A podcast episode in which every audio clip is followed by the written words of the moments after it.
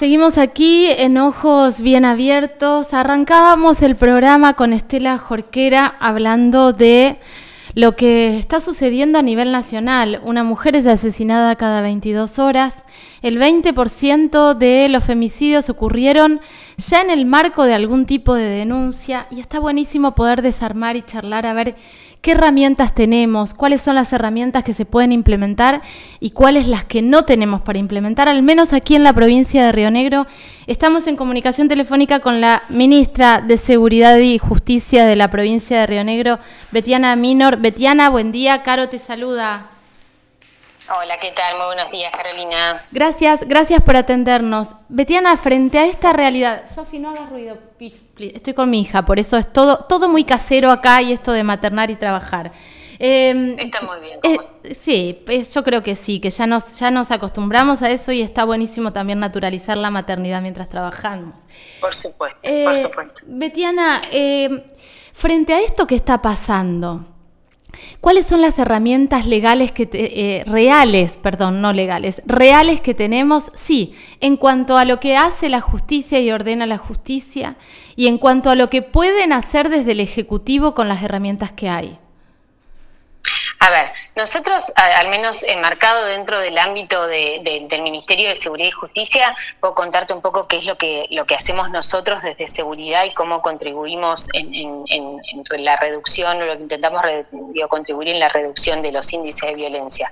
Nosotros claramente intervenimos cuando estamos trabajando en una etapa ya judicializada, al menos desde el área de género, ¿sí? con los dispositivos de monitoreo con los que cuenta actualmente la provincia. Nosotros ya trabajamos en instancia de una, de una judicialización, donde hay una medida cautelar y donde el juez o el fiscal ordenan la colocación de un dispositivo de monitoreo.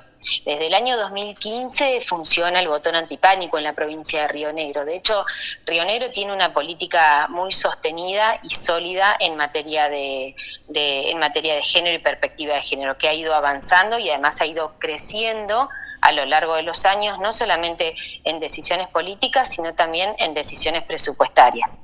El botón antipánico ya funcionaba desde la provincia desde el año 2015 y en el año 2019, cuando se da la posibilidad de incorporar a la provincia tecnología superadora, como es el dispositivo dual, en ese momento hubo una, una, decisión política y presupuestaria eh, que, fue impulsada por este ministerio de no solamente incorporar un nuevo dispositivo de monitoreo nuevo, sino que además eh, dotarla de un área que esté a, la, altura de, las, de, las, de lo que la, la, temática necesitaba, ¿sí?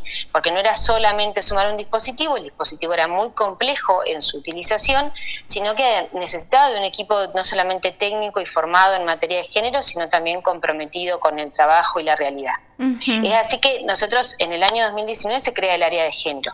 El área de género está formada por un departamento judicial administrativo, un departamento psicosocial, un departamento técnico administrativo y un departamento de monitoreo.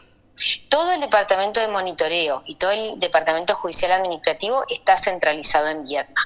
Esto lo que hace, centraliza a nivel provincial todo lo que tiene que ver con los requerimientos judiciales, y de esa manera nosotros unificamos criterios con la, con la justicia y tratamos siempre de qué? De optimizar los tiempos, porque a veces la descentralización lo que provoca es que diferentes criterios de los distintos jueces, diferentes criterios de las delegaciones, diferentes problemáticas, entonces hace que la, la, ejecución de la medida o la tramitación de la causa se vuelva bastante más compleja. Entonces, lo que hicimos también, y eso digo, es una es algo para destacar que, yo veo que sucede en la provincia de Río Negro eh, y que digo lo destaco que es el trabajo articulado que hacemos con el Poder Judicial.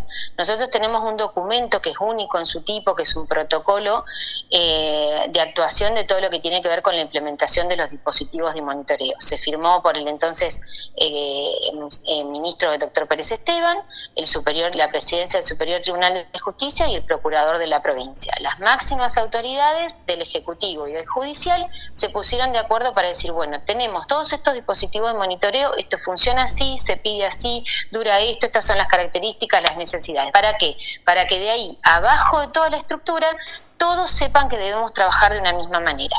Eso claramente, más la relación obviamente muy articulada que existe con la Policía de Río Negro, que es, que es llevada a cabo también desde este ministerio, se puede trabajar en un criterio uniforme provincial. Eso nos agiliza muchísimo el trámite de la causa, pues ya el fiscal sabe qué pedir, cómo pedirlo, nosotros ya sabemos que lo que pide ya se puede otorgar y ya se pone en ejecución en forma inmediata. Ahora, Betiana, eh, em, te estaba escuchando y, suena espectacular, digo, está todo como aceitadito. Ahora, en la realidad, porque por ahí la gente, después, después explicamos bien qué es el dispositivo dual, que lo hemos explicado acá, pero por ahí hay gente que no sabe de qué se trata, que es mucho más eficaz, por decirlo de alguna manera, porque monitorea al, denuncian, al denunciado y a la denunciante, digo, a la víctima y al, y al violento en este sentido, por ejemplo. Entonces, si se van acercando, pi, pi, pi, pi, pi, pi, pi, pi, van y agarran de los pelos al, al violento. Pero...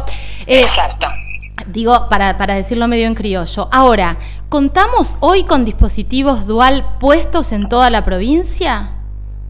Nosotros tenemos dispositivos duales puestos en la primera circunscripción judicial y esto quiero explicar también por qué funciona así. El dispositivo era muy complejo, era muy complejo.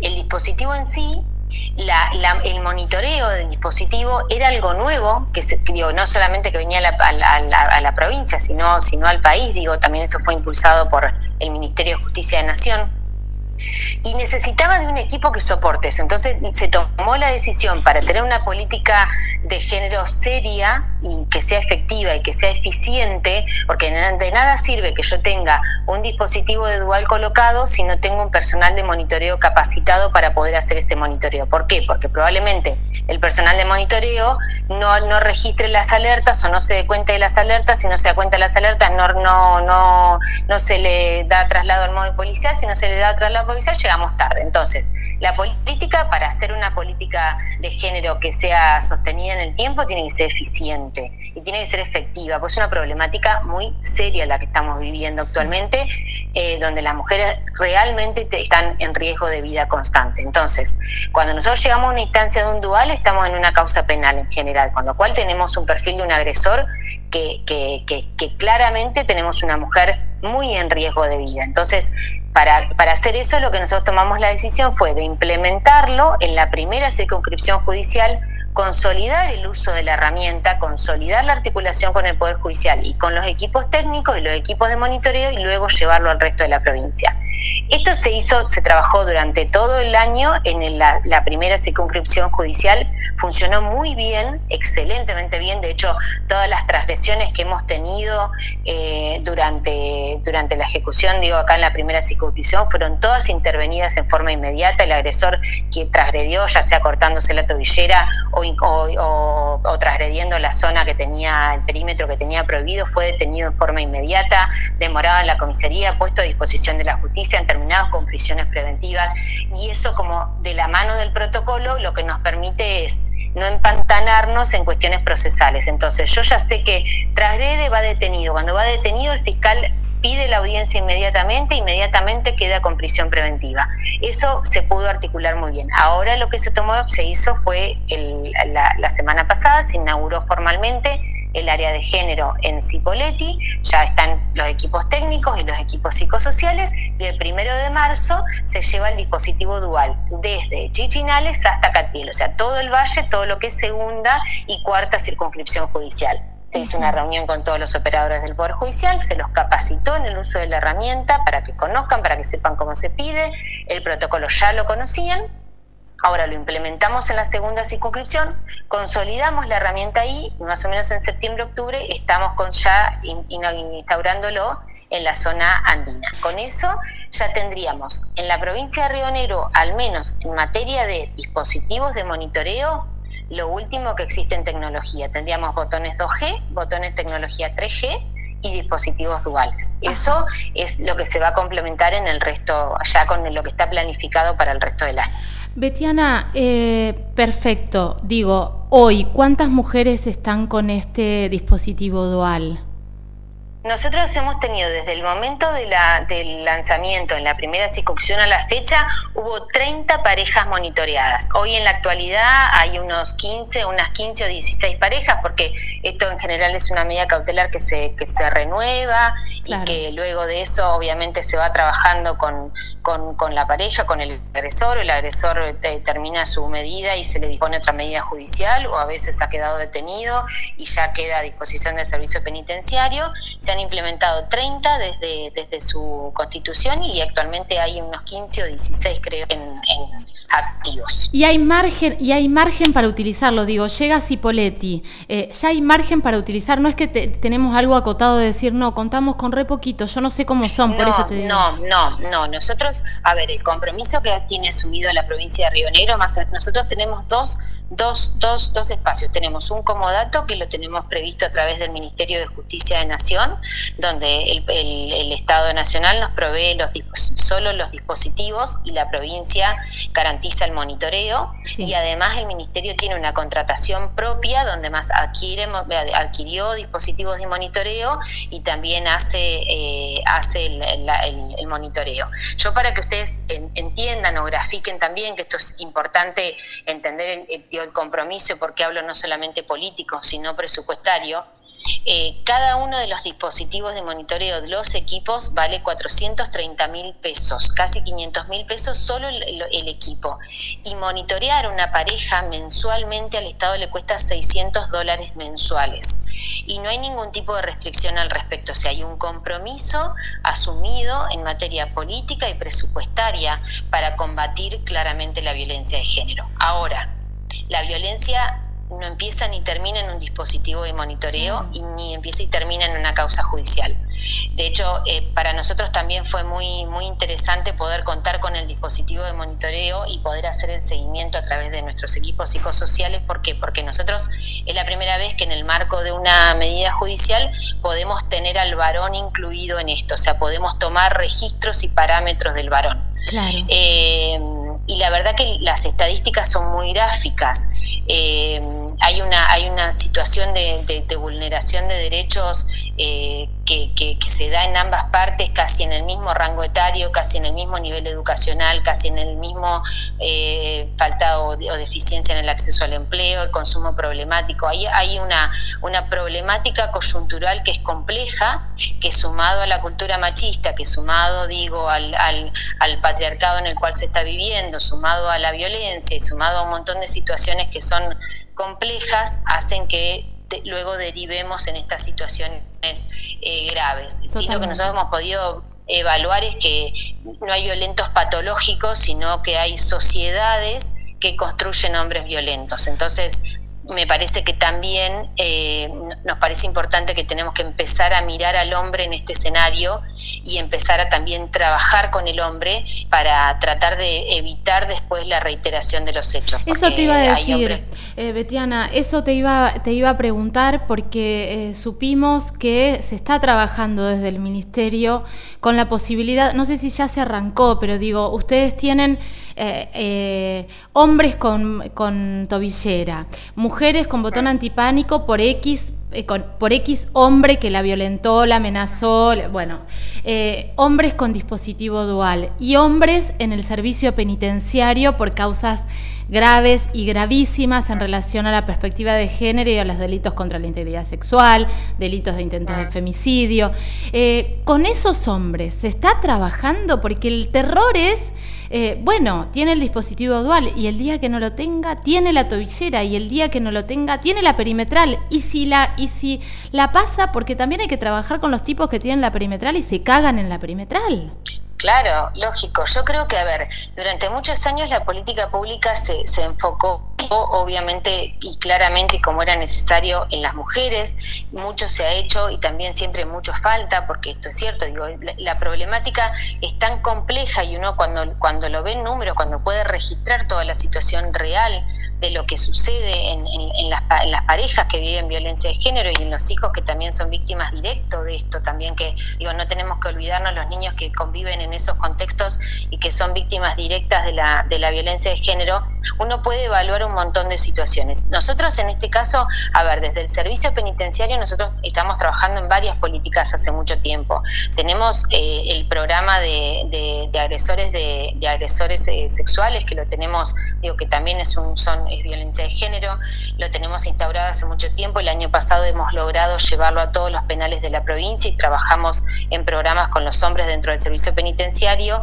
Y este año la Dirección de Departamento Tratamental, que fue un programa que diseñó el año pasado, diseñó un programa para el tratamiento de los hombres que están condenados por específicamente violencia de género o violencia intrafamiliar, como así también diseñó un programa de tratamiento para las mujeres que están condenadas dentro del, servicio penitenciario. Ahora bien, lo cierto es que nosotros todo lo, todo lo que tiene que ver con los programas y con el acceso y la asistencia a los programas, dentro del servicio penitenciario, y así lo prevé la ley, es voluntario. Nosotros no podemos obligar a una persona condenada a incorporarse a determinado programa. Sí, obviamente intentamos siempre acercar a la población a, esto, a estos tratamientos y hay un alto índice de participación que debe ser alrededor de un 60%, y cierto que a la fecha hemos tenido, y el programa al menos de los años que tiene instaurado en Viedma, ha tenido reincidencia cero, y eso es algo importante para, para destacar.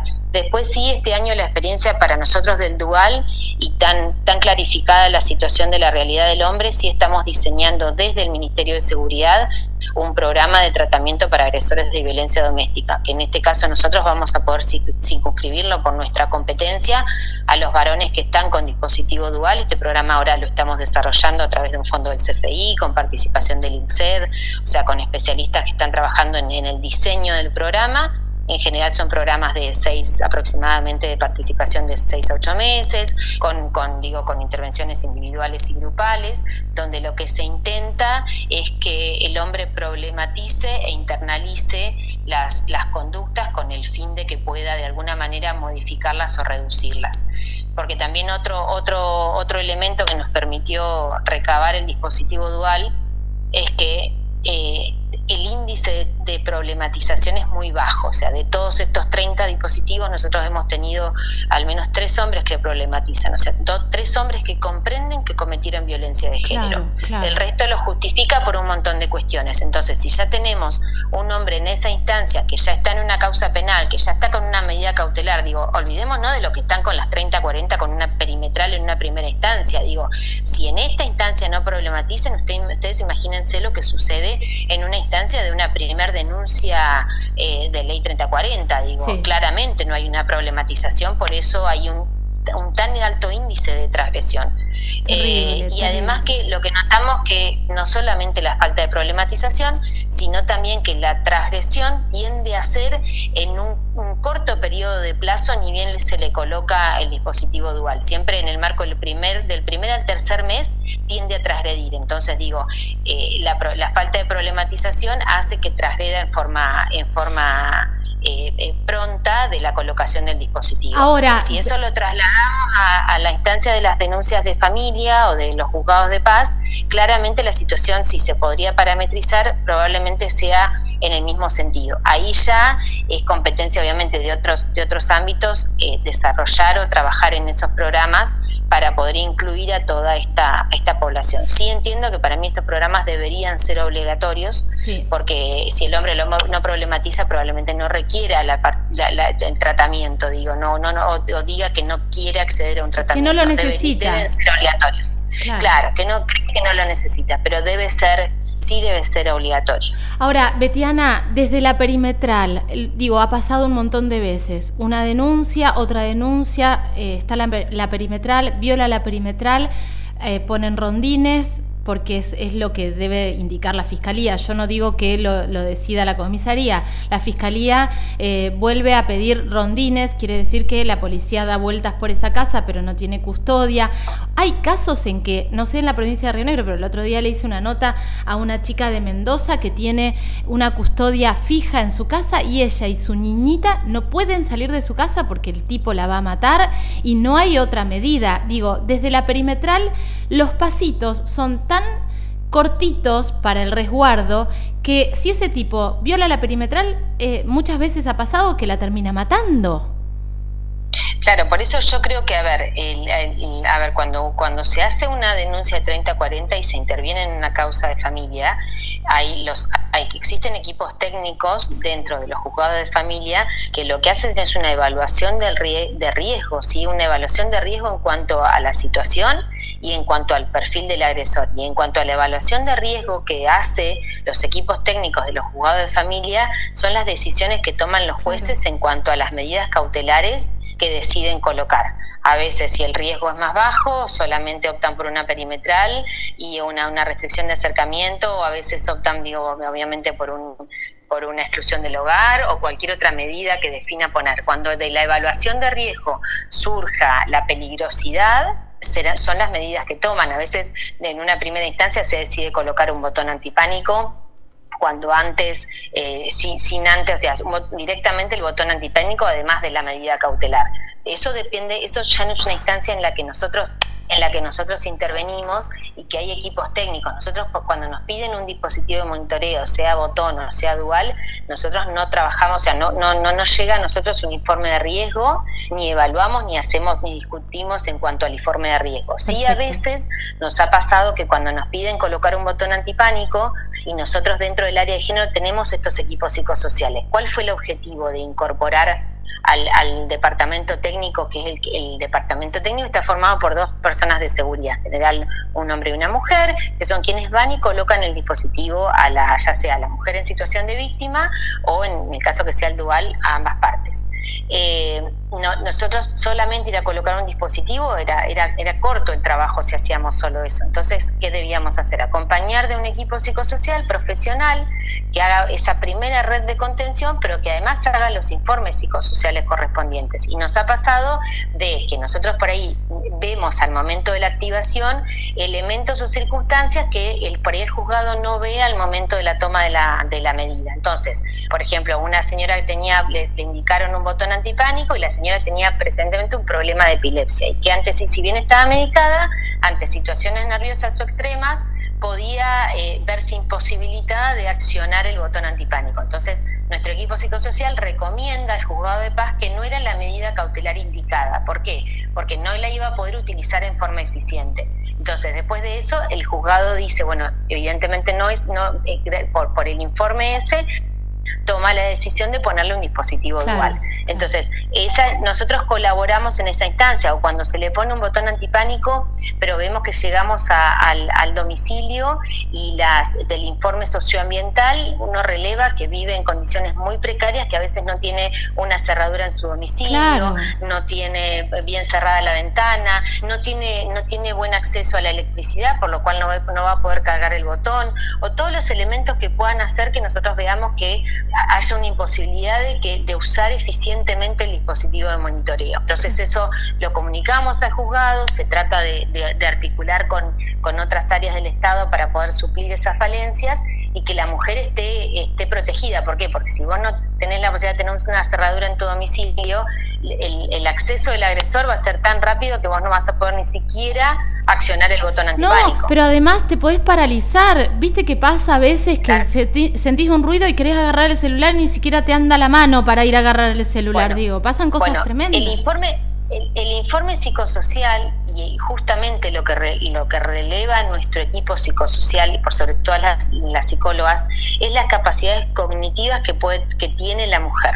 Entonces, si nosotros vemos que hay una, una persona que está en estado total de, de, pánico y, paralizada por la situación, eh, y que vemos que no es un, dispositivo eficiente, porque esto que decís vos, hay gente, hay mujeres que por ahí no van a tener la capacidad de poder hacerlo, eso nosotros lo informamos siempre al juzgado. Por eso digo, el trabajo que se está haciendo es un trabajo serio y un trabajo sostenido. ¿Por qué? Porque, digo, incorporar dispositivos de monitoreo sin la capacidad de tener todas estas herramientas tampoco resulta, resulta eficiente. Si vos no tenés un dispositivo de monitoreo que tenga un equipo serio, que está monitoreando, que está visualizando las alertas, que inmediatamente despacha un móvil policial.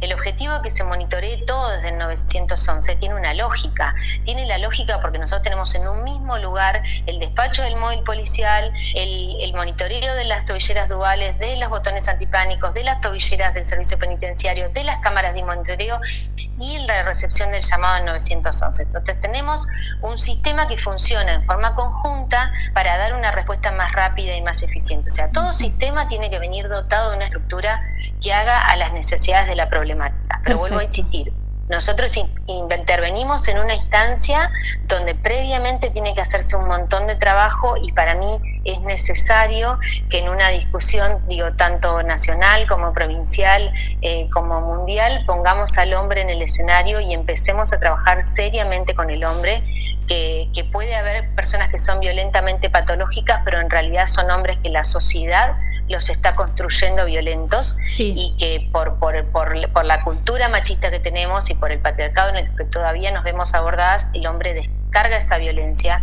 hacia la mujer, entendiendo, bueno, claramente digo que la mujer es de su, de, su propiedad y todas estas cosas digo que hacen al, al patriarcado que debemos empezar a deconstruir eh, con, los años y con el tiempo y con los cambios que, vaya gestando la sociedad. Betiana, varias cosas. Eh, la verdad que quería hacerte una nota corta, pero se me vienen un montón de preguntas y hay una que me parece que es fundamental.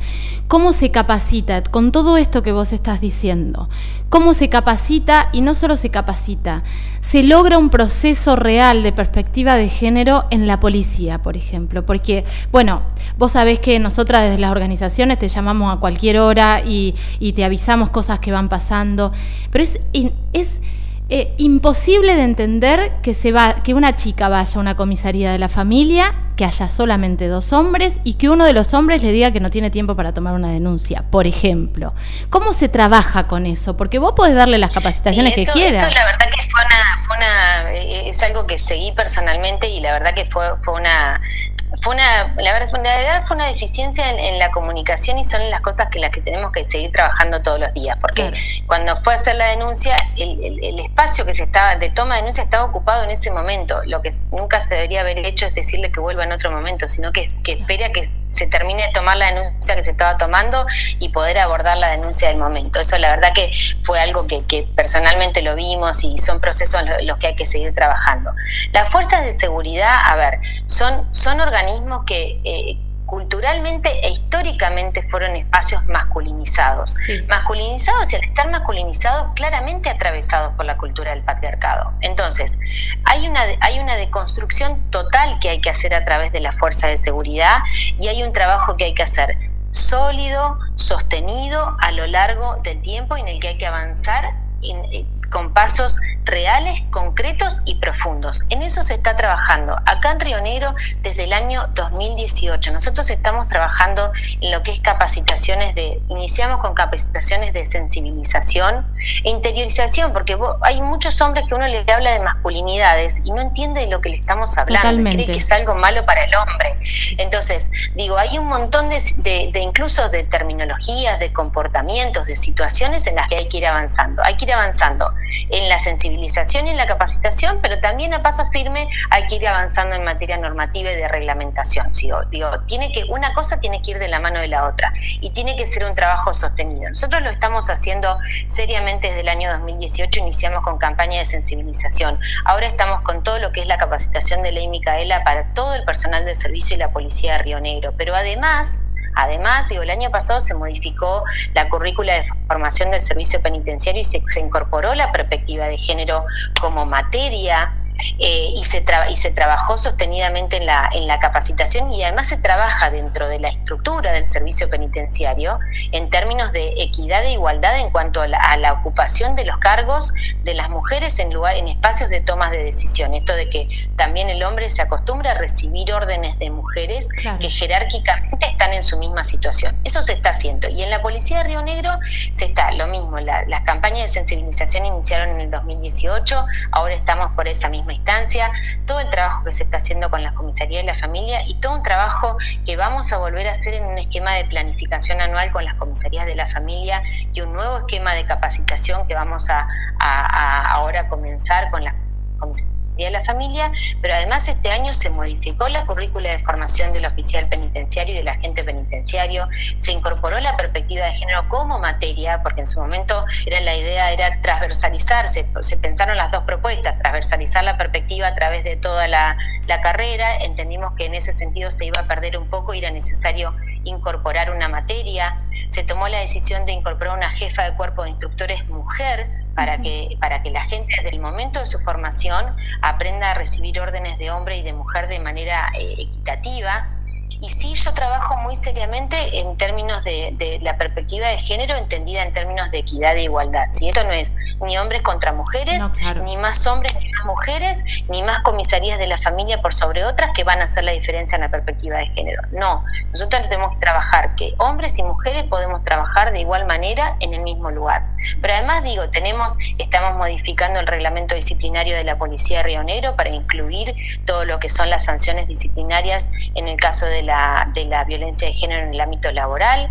Hay una resolución creada para la creación de un área específica que depende de la modificación del reglamento disciplinario y se está trabajando en eso. Las, las sanciones que se han puesto en ese caso, en ese proyecto, son sanciones graves y gravísimas, o sea, que se trabaja eh, de forma permanente y además, digo, hay un mensaje eh, político, institucional, desde la gobernadora, desde esta secretaría y del Estado en su conjunto, de todos los hechos que han pasado que tienen que ver con violencia de género o con, con, abuso sexual o con abuso de poder relacionado con la cuestión de género dentro de las fuerzas de seguridad, no se van a permitir. Ahora sí nosotros debemos, tenemos la obligación de acompañar al hombre de la fuerza en ese proceso, que no fue formado en este sentido. Entonces eso tenemos, tenemos que entenderlo y tenemos que acompañarlo en el proceso de, construcción. Eh. Eh, entonces, digo, eso es un trabajo que, que, está iniciado y que tiene un camino del cual ya no hay vuelta atrás y del que se está avanzando en forma muy constante y muy firme también con toda la voluntad, y eso es importante decirlo, con toda la voluntad de la Fuerza de Seguridad. Claro. Eso eh, es, y la voluntad de la, de, la, de la jefatura de policía de avanzar en ese sentido. Y eso es algo a destacar. Nunca hemos tenido hasta el momento una reticencia al respecto. Sí, hay que ir acompañándolos porque es un gran proceso de deconstrucción. Totalmente. Como social mucho más también para la fuerza de seguridad. Por eso, por eso te lo preguntaba, Betiana, la última pregunta porque tiene que ver con la mujer. Si vos no tenés un acompañamiento, un trabajo en equipo, porque desde el Ministerio de Seguridad sabíamos, digo, eh, asumiste que tenés como un respaldo y un bagaje muy grande con respecto a la perspectiva de género eh, y se nota cuando hablamos y lo vemos en acciones. Ahora, si vos no tenés una secretaría de igualdad con una secretaria porque está acéfala, entonces a esa mujer víctima de violencia, que le pusieron la tobillera al chabón, pero ella no sabe cómo salir adelante, sigue en el círculo de violencia, está totalmente devastada, desmenuzada hecha pelota, tiene a sus hijos a cargo. Digo, si vos no podés trabajar en conjunto para fortalecer a esa mujer, ese tipo le sacan la tobillera o tienen una perimetral y vuelve a esa casa y seguimos con el círculo de violencia y el riesgo de vida está latente. ¿Cómo haces para trabajar en un gobierno donde no hay una Secretaría de Igualdad, digo, está céfala. ¿Cómo se hace, Betiana, para articular? No, igual a ver, hay, hay, una, hay una articulación, porque hay una articulación que es conjunta, digo, no, nosotros no solamente se articula con, con, un solo área del Estado, de hecho, digo, la decisión política de la gobernadora también de crear el Comité Especial de Abordaje de Género y Diversidad, que digo, está conducido actualmente por Luz, que vos la conocés, es una persona que también como muy formada y muy comprometida con, con la temática, digo, la articulación debe ser a través de un montón de áreas del Estado, entonces se articula en forma transversal con con, con, la, con la Secretaría de Igualdad, con los equipos de SAT, con los equipos de los municipios, con digo, hay un montón de otras áreas que también tienen que trabajar. Ahora, lo que sí creo también es que hay que trabajar en políticas no solamente asistenciales, sino que hay hay que trabajar en políticas que permitan el empoderamiento de la mujer, no solamente para la, para la decisión de, hacer una denuncia y poder empoderarse y tomar, digo, eh, poder eh, tomar la decisión de ir a hacer una denuncia, una denuncia en sede judicial, sino también después le tenemos que dar las herramientas, y ahí digo donde es importante ver las estadísticas, eh, para que la mujer tenga, tenga los elementos para poder valerse por sí sola y tener los recursos recursos suficientes para poder salir adelante sin la dependencia del hombre. Entonces, creo que también, digo, ahí también a nivel provincial, a nivel del programa nacional que está diseñado, a, través del nivel, del nivel provincial, hay que pensar en políticas públicas que sí, obviamente, deben ser asistentes en una primera instancia, pero tenemos que trabajar seriamente en darle las herramientas a la mujer para que pueda, para que pueda solventarse en su vida sin la necesidad de, de, un hombre y tenga la posibilidad de salir adelante de, situaciones que son eh, de situaciones que son muy complejas. Creo que también debemos trabajar con el consumo problemático. Nosotros por ejemplo con APASA lo que hacemos que es la agencia de prevención de adicciones al momento de hacer el, relevamiento psicosocial que hacemos tanto con la, mujer en situación de víctima como con el agresor es hacerle un informe y una encuesta que luego se remite a, a PASA para que también se pueda evaluar el nivel de, consumo y la posibilidad de darle un tratamiento a las personas que están abordadas por el consumo problemático. O sea, hay, un montón de organismos que deben intervenir, no solamente eso, y ahí se articula, digo, con un montón de espacios. Totalmente. Eh, Betiana, buenísima esta charla, me parece que, está, que es súper importante saber con lo que contamos, cómo se está trabajando, qué herramientas tenemos, porque si no, es verdad, las mujeres van a la comisaría, no saben cuáles son sus derechos, qué se puede exigir, que no. En Viedma tenemos la comisaría de la familia, hay otros lugares que no hay comisaría de la familia. En Patagonia ni siquiera tenemos botón antipánico ni tobilleras, imagínate que la única herramienta es una perimetral. Entonces, digo, empezar a conocer cómo se está trabajando es fundamental. Te saqué 35 minutos, Betiana. No, importa, de verdad que para mí es una, es una, es una problemática que, que, que, que me atraviesa en forma personal y también con la que tengo eh, un gran compromiso de trabajo, siempre va a ser poco, siempre va a faltar, siempre va a haber deficiencias, siempre va a haber errores, creo que hay que seguir trabajando. Y me parece que sí algo que yo quiero destacar de, la provincia de Río Negro es que nosotros lamentablemente los hechos que hemos tenido que, lamentar de femicidio han sido hechos que, nunca han podido ser intervenidos por nuestra área, o sea, nosotros todas las mujeres que han estado bajo la dependencia del monitoreo, ya sea el botón antipánico o el dispositivo dual, siempre ante una emergencia y ante un pánico real, esto es una situación de emergencia, siempre eh, la policía ha concurrido en forma oportuna, se ha podido evitar la situación, la situación de, violencia mayor, se ha podido evitar los femicidios. Entonces, todas las personas que han pasado por nuestra área de género y que están monitoreadas bajo, nuestro, bajo nuestra dependencia, siempre se pudieron lograr eh, eh, digo, evitar estos hechos. Y eso habla a las claras, digo, y eso lo quiero reconocer y lo reconozco siempre, de un gran equipo de trabajo con el que contamos, que no solamente que es un equipo muy formado, sino por sobre todas las cosas es un equipo muy comprometido. Esto, estos hechos pasan los fines de semana, a la madrugada, en cualquier horario, y siempre tenés un equipo comprometido y tenemos una policía de Río Negro que más allá de que digo, debemos trabajar en la deconstrucción y debemos trabajar en su capacitación, tiene una, una seria instrucción de que cada llamado que nosotros tenemos y elevamos del área de género, la atención es inmediata e inminente, porque tenemos una vida de una mujer en riesgo y siempre en ese sentido han trabajado. Entonces, eh, me parece que tenemos que seguir por ese camino, que las mujeres sepan que, que no están solas, que nosotros con todas las herramientas que tenemos a su disposición estamos para acompañarlas y que luego, bueno, se deberá seguir trabajando en otro montón de espacios, en el marco de las primeras denuncias y, en el seguimiento también de esos, de esos espacios. Pero en lo que refiere a las herramientas que tenga el Ministerio de Seguridad,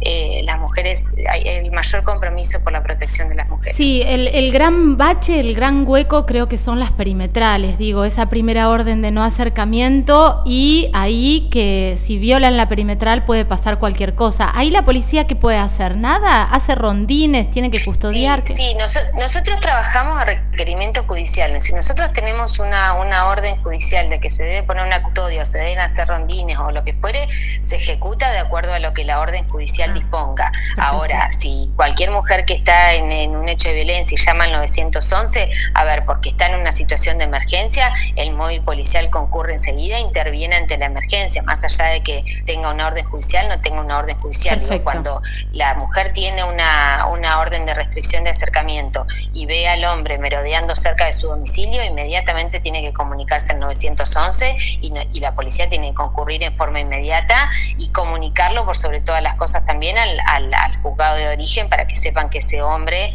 eh, violó la, la, restricción de acercamiento o si se acercó al domicilio. En ese caso, la mujer tiene que comunicarse inmediatamente al 911 y se, se remite obviamente el móvil policial al lugar. Perfecto. Betiana, te mando un beso enorme. Gracias por esta charla. por favor. Un abrazo. a todos. Chau, chau. Eh, Betiana Minor, ministra de Seguridad y Justicia de la provincia de Río Negro. Eh, bueno, eh, importantísima esta charla para tener clara, claro cuáles son las herramientas que tenemos en la provincia de Río Negro.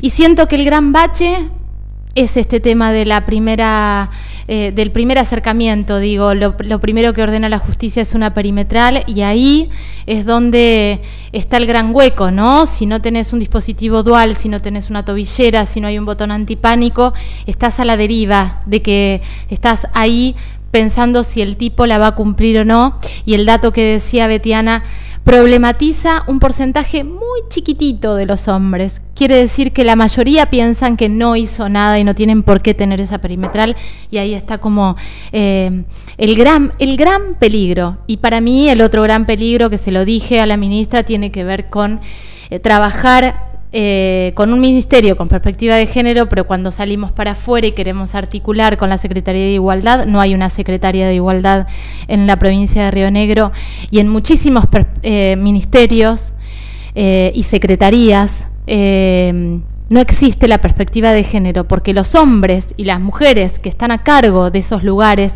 en lo cotidiano y en los hechos diarios demuestran no tener respeto por las mujeres y no tener perspectiva de género.